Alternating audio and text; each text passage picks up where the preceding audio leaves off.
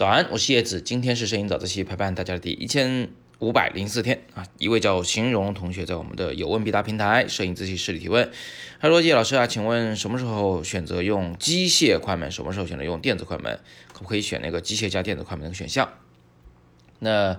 嗯，我首先给大家简单解释一下什么叫机械快门，什么叫电子快门啊？机械快门呢，就是有一个像卷闸门一样的东西拦在你那个相机里边的感光元件或者是胶片前面。那个卷闸门打开，你的相机就曝光，关闭，曝光就结束啊，这个就是机械快门，它的速度很快。呃，那还有电子快门，电子快门什么意思呢？就是有的机器它没有快门这个东西，没有机械的物理存在的快门，或者说它有，但它不用啊，它把它打开，但是不用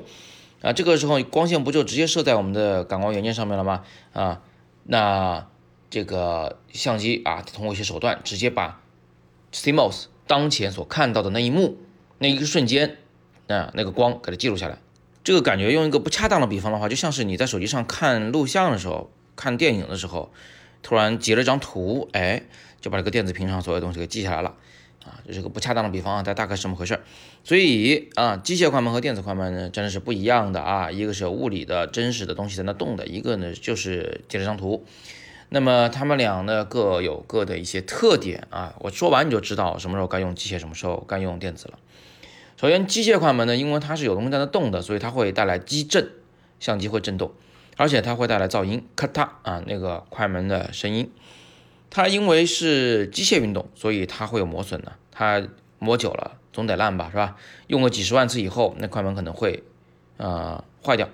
但你不用担心这个事儿啊，因为几十万次你得摁到哪年去啊，对不对？我很少看到有非记者的啊，非新闻类的这个摄影师。能把快门摁烂的很少很少很少很少很少见，所以你不要担心这个事儿啊。那么，嗯，机械快门呢，还有一个很受限的事儿，就是它那个运动起来，它的速度是有极限的，搞到两千分之一秒、四千分之一秒、八千分之一秒就算极限了，再往上提的话，那个机械快门可能提不上去了。但是电子快门呢，就正好。跟机械快门非常互补，啊，它首先呢速度上不受限制啊，基本上就是可以再往上走，一万分之一秒、两万分之一秒，电子快门它也能够做得到，而且成本呢不算特别高啊。然后第二呢就是电子快门呢，它因为没有东西的动，所以它就不会产生机震，相机不会抖动啊，对防抖的要求也就没那么高了，不容易拍出模糊的照片。第三呢是。嗯，它是嗯，就是没有，因为不开合，没有机械运动，所以它也不存在说哪天会把电子快门用坏啊，因为根本就不存在电子快门这种东西，所以它就也就用不坏。当然了，它有它致命的两个、三个吧，三个缺点。第一，电子快门呢虽然不存在啊，这个不会用坏它，但是呢，它却使得这个感光元件 CMOS 是一直长期的工作的。这样一来呢，CMOS 的这个老化速度会加快，电子快门不会快，但是相机会坏啊。然后第二个呢是，嗯，这个电子快门呢，它的在某些情况下，它的那个画质会不如机械快门的画质好。第三个缺点呢，是因为电子快门它是要一直打开快门，让感光元件一直这个呃捕捉着光线来运作的，然后再截取中间的一幕，所以这个过程呢非常的耗电。这相机的这个续航能力就下降了啊，这也是一个蛮要命的事情啊。对我再补充一点啊，就是电子快门其实还有一个小毛病，就是据我观察，电子快门应该是没有慢速快门的，它只能有高速快门啊，它没有那个低速快门。所以综上所述啊，那个形容同学，你问什么时候用电子，什么时候用机械，呃，我可以这么告诉你，就是一般情况下我们都用机械，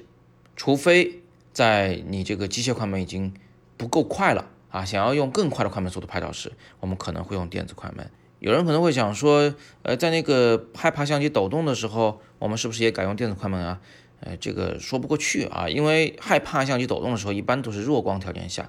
那个弱光条件下，一般快门速度都得是慢速快门，这个时候可能是没有电子快门可以用的。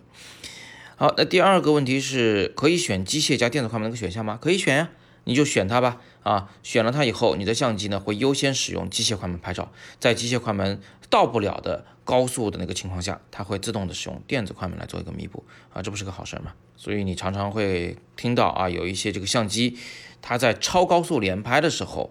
它的那个快门啊就不是机械快门了，是电子快门。你们还记不记得我之前说我用过那个二零八四 EMEX 用来拍那个呃叫什么马术的比赛的那一个那台机器，还有我现在手边的这个奥林巴斯 EM 一三代啊，这两台机器它的超高速的连拍最多能到每秒六十张照片，而且都是 RAW 格式全尺寸。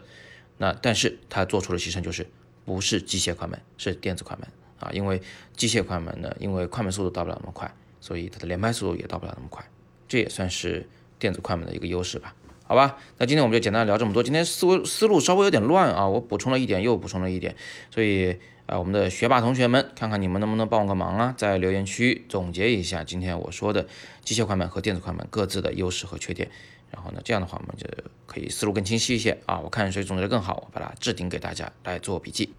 那今天我们就聊这么多啊，广告不能少。我们在元旦期间将在深圳举办摄影工作坊啊，是一个比较西化的、更先进的一种教学形式。目的呢是帮助每位学员创作自己的一组完整的、像样的、有深度的摄影作品。我们将会有大量的练习时间和一对一的谈话的时间，来帮助你突破你的瓶颈，提高你的审美。那我刚才问了一下，我们的名额现在只剩一半了，喜欢的同学要抓紧点时间。你们可以扫描底部的这个海报的二维码，或者点击阅读原文去了解课程详情，也可以见到我们的课程顾问的微信啊，都在那个页面里。那今天呢是摄影早自习陪伴大家的第一千五百零四天，我是叶子，每天早上六点半，微信公众号摄影早自习，不见不散。